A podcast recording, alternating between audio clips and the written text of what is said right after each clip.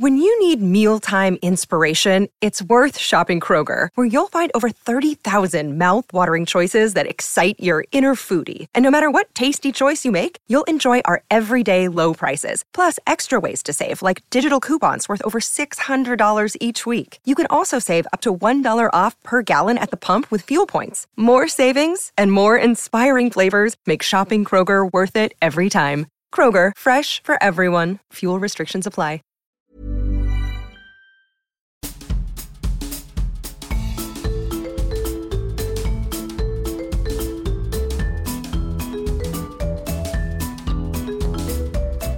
Écoutez le podcast de So Sweet Planet.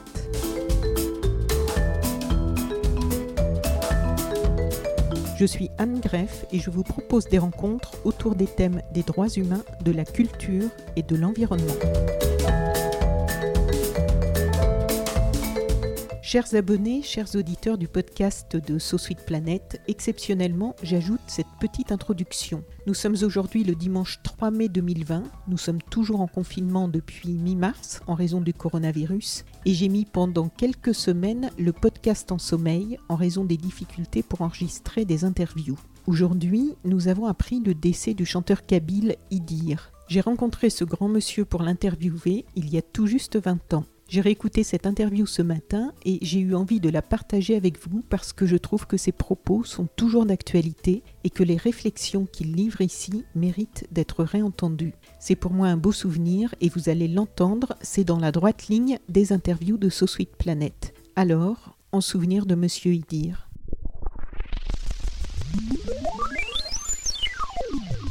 Voilà aujourd'hui en compagnie de Monsieur Idir. Bonjour. Bonjour. Vous rigolez parce que vous n'aimez pas tellement vous mettre en avant, vous n'aimez pas tellement euh, être euh, considéré comme une star et tout ça. Pourtant, il y a beaucoup de gens euh, qui ont déjà une, grande reconnaissance pour vous. Vous êtes, pour vous présenter au plus grand nombre, vous êtes chanteur kabyle. Enfin, vous allez après étoffer hein, si la définition ne vous satisfait pas. Je crois que c'est celle que vous préférez.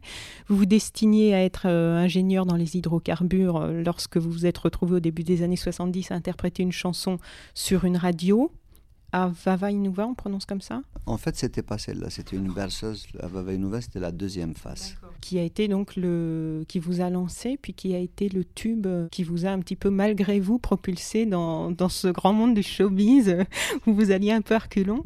Voilà, c'est tout à fait ça. Et c'est vrai que j'étais venu à la chanson par hasard, donc euh, j'ai dû remplacer au pied levé une, une fille euh, qui, est, qui est très connue chez nous, tout simplement parce qu'elle est tombée malade. Et comme le producteur avait déjà annoncé cette, euh, cette chanson euh, à la radio, c'est une émission de radio avec un public, et il m'a demandé de la faire à sa place parce qu'il avait assisté aux répétitions et qu'il pensait que je la chantais convenablement. quoi. Et donc je me suis inventé le pseudonyme de Idir, qui n'est pas mon vrai nom sur place, euh, croyant que c'était l'aventure d'un soir. Mais je ne savais pas que j'avais mis là le, le doigt dans un engrenage qui allait complètement changer ma vie. Donc à partir du moment où j'ai fait cette chanson-là, ça a été un, comment on appelle, un méga tube, comme on dit. Donc ça m'a propulsé, euh, disons, au, rang de, de ce qu'ils appellent maintenant star, mais toujours un, un, peu discret parce que comme euh, ce n'est pas moi qui ai choisi ce métier, je n'en ai pas fait une vocation, j'ai toujours gardé la distance nécessaire. Donc, euh, et comme je suis de nature timide, réservé. Euh, les gens connaissaient Idir, mais ne l'avaient jamais vu. Un peu comme l'Arlésienne, quoi. Tout le monde en entend parler, mais personne ne la voit. Jusqu'à ma mère qui me parlait de moi pendant un an sans savoir que c'était son fils qui était le, le chanteur concerné, quoi. Alors vous aviez choisi euh, ce pseudo Idir, qui veut dire euh, il vivra qui était euh, le nom que les, femmes donnaient euh, aux petits-enfants fragiles qui naissaient. Vous l'avez choisi au hasard ou il y avait une intention particulière? J'avais choisi de toute façon un, nom euh, pour ne pas donner mon vrai nom, ça c'est certain. Mais je ne pense pas l'avoir choisi au hasard, étant donné que j'étais lycéen à Alger, venant de Kabylie, me sentant un petit peu opprimé au niveau de ma culture. De toute façon, si je n'avais pas chanté, j'aurais traduit euh, cette revendication dans un autre domaine. Donc c'était naturel euh, que je choisisse un nom authentiquement kabyle. Donc euh, ce n'était pas un hasard. La culture kabyle, on va, on va y revenir. Le parcours d'ingénieur en hydrocarbures, alors vous l'avez laissé complètement de côté ou est-ce que ça a quand même continué à faire partie de votre vie? Ah non, j'ai continué, j'ai eu tous mes diplômes, hein, mais euh, comme cette histoire de, de chanson m'a happé euh, littéralement, donc... Euh, m'a en fait empêché de faire mon vrai métier. Seulement, il fallait avoir le, diplôme parce que pour les parents, l'histoire de chanson, c'était des choses qui n'étaient pas palpables. Chaque euh, mère ou chaque papa en soi voulait voir en son fils un ingénieur, un pharmacien ou un toubib, des choses assez, euh, assez matérielles, assez réelles. Donc il fallait avoir ces diplômes euh, parce que le fils de, la voisine avait des diplômes et il fallait contenter les parents, surtout les sécuriser au cas où euh, j'ai toujours ces diplômes en poche. Vous êtes arrivé en France euh, il y a combien de temps? Je suis venu en 76 exactement, donc j'avais 21 ans. Et vous y êtes resté depuis Voilà, je suis venu ici tout simplement parce qu'on m'a demandé de venir et comme j'ai commencé à chanter à l'âge de 17 ans, j'ai reçu la visite d'un représentant d'une maison de disques ici qui m'a fait signer un contrat, donc qui m'a obligé à venir pour 7 ans, et afin de préparer aussi ce qu'ils appelaient à l'époque un, 33 tours. Et c'est comme ça, après j'ai fait de la promotion, j'ai fait des galas, et j'ai appris ce métier sur, ce tas, sur le tas. Par contre, vous n'avez pas fait beaucoup d'albums, parce que je crois que c'est que Identité est le troisième album en plus en 22 ans de carrière. C'est vrai parce que je pense que c'est parce que je n'ai pas choisi ce métier. C'est lui qui est venu à moi. Et je me demande dans quelle mesure il ne m'a pas donné la distance nécessaire pour euh, être moi-même à chaque fois. Comme je n'en ai pas fait une vocation, je suis incapable de te dire euh, cette année je prépare un album, ensuite le prochain ce sera dans 4 ans. Comme je suis aussi incapable de te dire demain à 8h15 je prends un stylo pour écrire. Les choses viennent ou ne viennent pas. Et en plus, je chante ce qui fait vraiment partie de mon histoire, de mon parcours, soit tout seul, soit avec toi, avec les autres. Et que, somme toute, quand je n'ai rien à dire, eh ben, je me tais, tout simplement. Et alors des choses à dire, euh, ben, vous en avez eu, vous en avez. Donc je voudrais qu'on parle un petit peu de la Kabylie, puisqu'il en est quand même euh, question, et, beaucoup dans cet album, euh, plus ou moins directement. Est-ce que vous pouvez nous parler un petit peu de cette Kabylie, de ce qu'elle représente pour vous? Et vous disiez tout à l'heure, si ce n'avait pas été à travers la chanson, ce serait à travers autre chose que j'aurais voulu exprimer ces revendications. Donc qu'aviez-vous à dire à cette époque-là? Et est-ce que ces revendications sont restées les mêmes aujourd'hui? D'abord, la Kabylie, c'est une région de l'Algérie, donc euh, il se trouve que c'est ma région natale et que c'est une région qui a une personnalité particulière dans la mesure où la langue qui est parlée est différente de la langue officielle et idéologique de, des systèmes, des gouvernements en place. Il se trouve que le kabyle que je parle est, une langue commune euh, à celle parlée par les Touaregs dans le sud ou par les Chleux au Maroc, par les, gens de la presqu'île de Siwa en Égypte. Donc euh, cette langue appartient à un territoire qui va des îles Canaries jusqu'en Égypte. C'est te dire un peu la grande superficie qu'elle a. Or, il se trouve que politiquement, les gens qui sont au pouvoir euh, ne donnent pas, si tu veux, sa pleine reconnaissance à sa culture, ce qui fait que ça crée un malaise, un besoin de la part des gens qui la parlent, qui la pratiquent, puisqu'ils ne sont pas reconnus, ils se sentent un peu opprimés. Et donc, quand on est lycéen, on se focalise beaucoup sur l'identité culturelle et, euh, et, on se bat pour ça. Donc, on a fait des manifs, on, s'organise, on travaille de façon à la faire reconnaître et surtout la développer aussi euh, entre nous. Ce qui était curieux à l'époque, c'était qu'on pouvait appartenir à un pays qui était, euh, disons, un des phares du tiers-monde quelqu'un qui, au visage de la planète entière, avait réussi sa révolution. On était fiers de recevoir Che Guevara, Castro. On était un petit peu dans cette mouvance, donc autant on était aussi content de voir euh, notre gouvernement prôner la liberté des peuples à se prendre en charge eux-mêmes, autant on était perturbé parce que nous, dans notre culture maternelle, on n'était pas reconnus. Donc il y avait une espèce de, de, de contradiction qui, qui, qui euh, faisait naître en nous une révolte. Vous n'étiez pas reconnu ou vous étiez nié Nous n'étions pas reconnus. Nous n'étions pas niés dans la mesure où on pouvait s'exprimer librement en kabyle. Dans la rue, dans les villages, il y avait une radio kabyle, elle, existe toujours, mais officiellement, on n'a pas de définition propre puisque euh, en 62, quand on a retrouvé notre intégrité territoriale, quand il s'était agi de donner une définition à la personnalité de l'Algérie, on a cru bon la rattacher à un monde arabe un peu abstrait, mythique, autour duquel on ne pouvait pas former une union. Ni politique, parce qu'il y avait des, États arabes, euh, des royaumes, des, des, modèles socialistes, des libéralismes à la tunisienne, ni culturel, parce que si je n'étais pas sorti de mon village, je n'aurais jamais parlé un mot d'arabe, voilà. Et encore moins religieuse, parce que le fait d'être musulman n'impliquait pas être arabe seulement, puisqu'il y a des Bosniaques qui sont musulmans, des Chinois. Donc, euh, donc cette Algérie-là, ce système-là, euh, ne reconnaissait pas les spécificités culturelles inhérentes à chaque, à chaque, à chaque, région. Donc, euh, pas, pas de pays reconnu dans sa diversité. Voilà, donc euh, c'est pour ça que nous, se sentant un peu écartés, opprimés, euh, politique oblige, donc on réagissait de, de cette manière-là. C'est pour ça que je te disais tout à l'heure, de toute façon, si je n'avais pas fait ça dans la chanson, je l'aurais fait ailleurs, en, écrivant peut-être un roman ou en faisant du théâtre ou euh, autrement. Avec cet album, vous avez voulu l'aborder comment aujourd'hui, le thème de l'identité? Au pluriel d'abord, parce que je pense que la planète entière souffre d'un mal d'identité et on sait où les différences d'identité peuvent mener à des moments. Il n'y a qu'à voir ce qui se passe au Kosovo, sur toile de fond euh, religieuse, ethnique. On a vu les massacres que ça a donné au, Rwanda, au Zaïre, et euh, tout ça parce que on a tendance à dire nous, on a une identité, celle de l'autre est complètement différente et que forcément on n'a rien à voir. Or, on va vers une planète qui se mondialise de plus en plus. Vous ici, l'Europe est en train de se faire. Euh, les choses se mélangent et euh, même si à plus ou moins longue échéance, je ne fais pas d'illusions parce qu'on sera tous plus ou moins coca colonisés culture dominante oblige, je crois que chacun a envie de vivre avec son identité. Le problème simplement est de savoir si moi en tant que Kabyle je dois manger, penser, pleurer Kabyle chez moi. Et au sortir de ma maison du Val d'Oise, quand je vais sur Paris, je, je, joue au français avec toi ou je discute autrement. Est-ce que je suis moi-même ou pas Tu comprends?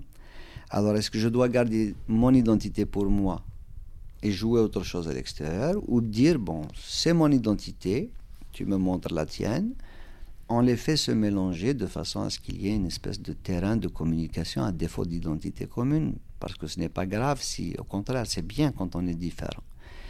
Et euh, je crois que l'exemple de la Coupe du Monde ici en France, pour être dans, le, dans le sport, a montré que il y a 11 joueurs qui viennent d'horizons différents qui se battent pour une coupe à ramener à une nation, à un pays.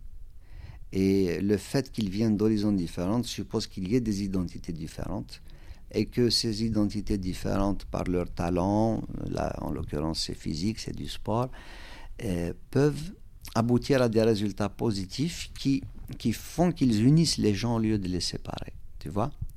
Et ça, je pense que c'est un exemple qui est assez intéressant qu'on peut reporter sur sur d'autres domaines. Le fait de mélanger des identités, on pourrait craindre au départ de perdre un peu de soi-même puisqu'on se mélange forcément. Mais au regard de ce qu'on a à gagner, ça vaut le coup de, de la vivre, je pense. Et il faut arrêter de dire qu'il y a un peuple de France, comme certains partis extrémistes le prônent. Il y a des peuples de France, mais chacun avec sa spécificité. Parce que le breton, même s'il peut se sentir français, ne peut pas oublier qu'il y a, il a son côté celtique, son histoire, cette raison supplémentaire d'être français surtout. Et au lieu qu'elle soit uniformisatrice, cette langue française devrait être fédératrice de toutes ces identités-là. Donc c'est un petit peu, puisqu'on vit en France, on parle de, l'exemple français, c'est un peu euh, ce qu'essaye de, de faire ce disque-là. D'abord, c'est égoïstement, je l'ai pensé par rapport à moi, qui suis minoritaire et ici et là-bas. comment je me place par rapport à toi, avec qui je dois chanter, comment partager? Est-ce qu'il faut faire des chansons qui constituent des plaquages d'un style sur un autre dont on verra bien le clivage, ou alors il faut que ça, soit vraiment une osmose, de façon à ce qu'on sente qu'il y a quelque chose d'homogène? Tout est là en fait. Je sais pas. L'idée était viable, Mais maintenant, pour les chansons, je ne sais pas si on a loupé notre coup, si on l'a réussi. Ça, tu sais, c'est des choses, c'est une question de goût. Et puis, des choses que tu réussis euh, mieux que d'autres ou, ou, moins bien. Mais l'idée d'identité, je pense qu'elle est importante parce qu'elle est, elle d'actualité. Dans les gens euh, avec qui vous avez partagé tout ça sur cet album, euh, il y a Manu Chao, Zebda, Geoffrey Riema, Maxime Forestier, Nawad Diffusion, je ne vais pas tous les énumérer. Ces rencontres, bon, je sais qu'au départ, c'était un, ça devait être un disque hommage, et puis l'idée ne vous séduisait pas tellement. Vous avez préféré euh, partager ces titres avec des gens que vous invitiez. Et chez qui vous alliez? Parce que j'ai lu vous n'avez pas fait venir tout le monde comme ça défiler dans un studio pour chanter avec vous, mais vous êtes allé sur les lieux, rencontrer les gens avec qui, euh, enfin, qui allaient chanter avec vous, et vous, vous êtes un petit peu euh, mis dans leur univers. C'est ça. En fait, le, c'est pas que l'idée m'a passé du haut départ. Tu sais, honnêtement, ça fait toujours plaisir d'être reconnu, d'être interprété, mais bon, enfin, franchement, honnêtement, après, quand tu réfléchis un petit peu, tu sais que le, soir, quand tu rentres et que tu es devant la, la glace de ta salle de bain, c'est là où tu es toi-même. Tu, tu, j'ai pensé que c'était pas une fin en soi, franchement. Alors, quand l'idée s'est acheminée beaucoup plus vers un sens de partage, où chacun a amené quelque chose, là, là vraiment, c'était beaucoup plus important. Et euh, on m'a demandé de faire une liste de gens avec qui j'aimerais travailler, que j'aimais bien. Donc j'ai fait cette liste, il s'est trouvé que par bonheur que les, gens ont répondu présent. Alors je ne pensais même pas qu'ils me connaissaient pour certains, tu vois, quand tu es dans, dans ton coin à gratter la guitare, tu mets ces gens-là sur un piédestal, euh, c'est sans illusion au départ. Donc tu imagines un peu le plaisir que tu as. Ensuite, effectivement, euh, quand il s'agit de Karen Matheson en Écosse, il a fallu que j'aille euh, là-bas. J'étais à Toulouse pour enregistrer avec euh, Zebda. Bon, sinon, il y, en a pas mal qui sont quand même dans la région. J'ai pas eu beaucoup à, à, me déplacer dans le fond. On a eu des contacts personnels, d'abord une prise de contact, d'abord pour discuter un petit peu. L'idée c'était de est-ce qu'il fallait faire une chanson inédite, est-ce qu'il fallait faire une chanson à moi ou à eux? C'était assez libre, sinon ce serait plus identité. Bon, il s'est trouvé que la plupart des gens avaient choisi euh, des chansons de mon répertoire et c'est comme ça que l'idée a fait son chemin. Ça a été assez difficile parce que je suis seul, ils étaient 13, avec chacun sa disponibilité, sa sensibilité. Mais je crois qu'au-delà de cette difficulté, à chaque fois que la musique venait sur le terrain, là, c'était le, même code, c'était le même langage. Et ça, ça facilitait tout, en fait. J'ai lu justement à ce propos que la première fois que vous aviez entendu Alan Stivell, vous vous étiez dit, mais c'est qui euh, ce Kabyle qui chante pas en Kabyle C'est vrai? Ah oui. C'est vrai parce que tu écoutes une musique qui est proche de ton univers. Et ce n'est pas la même langue. Alors tu, tu es perturbé parce que tu sais plus trop. Ben, c'est une musique qui vient de chez toi avec les mêmes sonorités. En l'occurrence, la bombarde ressemble énormément à la raïta de chez nous. Les rythmiques étaient à peu près les mêmes. Donc, euh, j'étais vraiment bouleversé. Et je me suis dit que si un jour j'allais en France, c'est sûr qu'il fallait que j'aille euh, écouter ces disques. D'ailleurs, c'est une des premières choses que j'ai faites, c'est d'aller dans les magasins de disques et de dévaliser tout ce qui était celtique, euh, tellement c'était proche. C'est étonnant d'ailleurs. Euh, beaucoup de gens me disent mais pourquoi est-ce qu'il y a ces affinités euh, entre ces musiques-là euh, Alors, bon, Chacun invente son refrain. Tu sais, tous les pseudo-intellos, les sociologues, les, musicologues, chacun te dit bon, peut-être que les Celtes avaient voyagé là ou les, les Berbères étaient venus. Moi, je dis peu importe. je crois que l'important, c'est que cette affinité existe et qu'elle nous permette de communiquer, de faire quelque chose ensemble. Alors la chanson euh, avec Maxime Le Forestier, ça c'est une, chanson euh, donc de Le Forestier, San Francisco, qui a été adaptée. Je crois qu'elle avait été adaptée par Brahim Isri. Donc euh, là vous l'avez reprise. il n'est plus question de San Francisco. Oui, c'est un. On a changé San Francisco en Tizi Ouzou, qui est la capitale, disons, de la de la Kabylie. Mais en fait, le texte avait été fait par Brahim Isri depuis quelques années déjà, parce que la mélodie lui plaisait il a eu l'idée donc de transposer euh, sur Tizi Ouzou avec la même maison bleue, donc ouverte, où la clé n'existait pas, une espèce de générosité euh, que, que, Maxime a su rendre dans, dans, sa chanson. Mais comme depuis le temps en Algérie s'est passé pas mal de choses, il, a dû revoir euh, le texte aussi. Et c'est là qu'on a eu la surprise de voir que Maxime, en acceptant de travailler avec nous, donc avec Brahim et moi, il nous a dit qu'il voulait chanter en kabyle cette fois-ci, un petit peu pour rendre hommage à, cette culture. Et il voulait aussi dire des mots par rapport à un artiste qu'on a perdu, voici bientôt deux ans, euh, Matou Blounes. Et pour traiter cette chanson, on a voulu aussi respecter le style de musique que faisait Matoub. C'est une espèce de, musique un peu euh, chez nous, populaire, qu'on l'on fait surtout à Alger et que Matoub aimait bien. Donc ça a donné ce que tu as entendu là. Alors, dans votre jeunesse, vous, vous écoutiez euh, Deep Purple, Hendrix, euh, les Doors, et aujourd'hui, est-ce que vous, êtes resté proche de, de la frange rock euh, anglo-saxonne? Un peu quand même. J'écoutais Hendrix par rapport au musicien qu'il était. C'est parce que c'est un guitariste hors pair, comme l'était Santana aussi. C'est toutes ces mouvances-là, effectivement, que j'écoutais. Puis, comme à 17 ans, j'étais en pleine période de Love and Peace et tout ça, avec le folk song, la pop musique, Simon et Garfunkel et tout ça. Je crois qu'à l'exception de Dylan, j'aimais pratiquement tout le monde. Et euh, je suppose que ma musique a été influencée euh, par ça. Maintenant, avec l'avènement des musiques du monde, les nouveaux genres de musique, le reggae, le rap, etc., tu peux pas rester insensible. Donc euh, forcément, quand tu tu voyages, tu charries avec toi d'autres choses qui t'influencent. Maintenant, j'écoute de tout. Ça peut aller de Ado FM jusqu'à Voltage, en passant par Beurre FM et, Radio Classique. Euh, je suis un, comment, un musicophage, je ne sais pas si on dit ça. Je suis assez glouton là-dessus. On va le dire. Alors là, pour euh, votre actualité, donc ce, très bel album euh, Identité, et puis un concert donc prévu euh, au Zénith. Alors là, on sait qu'il y a eu quelques, quelques petits soucis avec le Zénith. Est-ce que le concert est maintenu? Le concert est maintenu malgré tout, parce qu'en fait, ce n'était pas une interdiction, mais ça, on l'a su sur le tard. Et ce qui fait qu'ils ont décidé de maintenir les concerts euh, jusqu'à fin juin. Et la date nous, qui nous est euh, donnée euh, faisait partie donc de cette période. Donc pour le 25 mars. La, tournée se fait actuellement de toute façon, puisqu'on avait présenté ce disque en décembre dernier à l'Olympia. On a fait quelques soirées à l'Olympia. Et puis là maintenant, on est en train de faire pas une tournée, mais disons des galas ponctuels. J'aime pas trop les tournées parce que tu sais, tu te répètes du jour au lendemain et, euh, j'éprouve un malaise euh, comme ça mécaniquement à faire les choses. en fait, vous n'avez quasiment jamais arrêté d'être en, enfin, en tournée. C'est pas en tournée, c'est votre formule de tournée à vous? Euh, j'ai jamais arrêté de, tourner, même si je suis assez discret et puis qu'en 22 ans, 3 disques, c'est pas beaucoup. Il se trouve que j'ai une chance incroyable parce que ça marche. Bon. Et, et que, en fait, je n'ai fait que vivre de ce métier. Mais j'ai vite compris que entre le disque et la scène, c'était plutôt la scène qui était euh, la véritable température de ce métier. Tu peux louper un disque, le réussir, mais tu as toute la distance nécessaire pour le réussir, refaire ta voix, tu es à l'aise. Tandis que sur scène, c'est en temps réel, c'est le moment de vérité, et le public sait si ça passe ou si ça ne passe pas.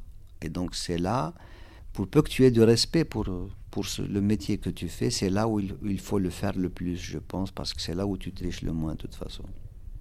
Très bien, mais on, on vous remercie euh, beaucoup, beaucoup, et puis euh, on vous souhaite euh, encore de, très, de très belles dates. J'hésite à vous dire ça parce que si vous nous remettez autant de temps à, à nous offrir un nouvel album, en tout cas de très belles dates avec cet album et puis ces titres, donc peut-être des invités de l'album au Zénith? Oui, on en a certains de toute façon, oui, bien sûr. D'accord, alors bonne soirée et puis bonne continuation. Au revoir. Merci beaucoup et au revoir. Voilà, je vous rappelle que cette interview a été enregistrée il y a tout juste 20 ans, en 2000. Chers auditeurs, si vous avez apprécié cet entretien, merci de mettre 5 étoiles au podcast de So Sweet Planet sur iTunes. C'est très important pour qu'il ait plus de visibilité. N'oubliez pas de vous abonner, soit à la newsletter sur sosweetplanet.com ou sur iTunes au podcast, ou les deux, pour être informé des prochains podcasts mis en ligne. À bientôt!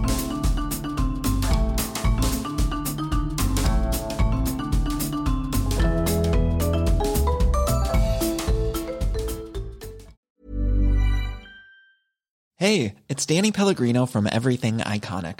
Ready to upgrade your style game without blowing your budget? Check out Quince. They've got all the good stuff shirts and polos, activewear, and fine leather goods, all at 50 to 80% less than other high end brands.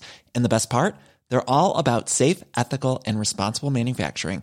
Get that luxury vibe without the luxury price tag. Hit up quince.com slash upgrade for free shipping and 365 day returns on your next order. That's quince.com slash upgrade.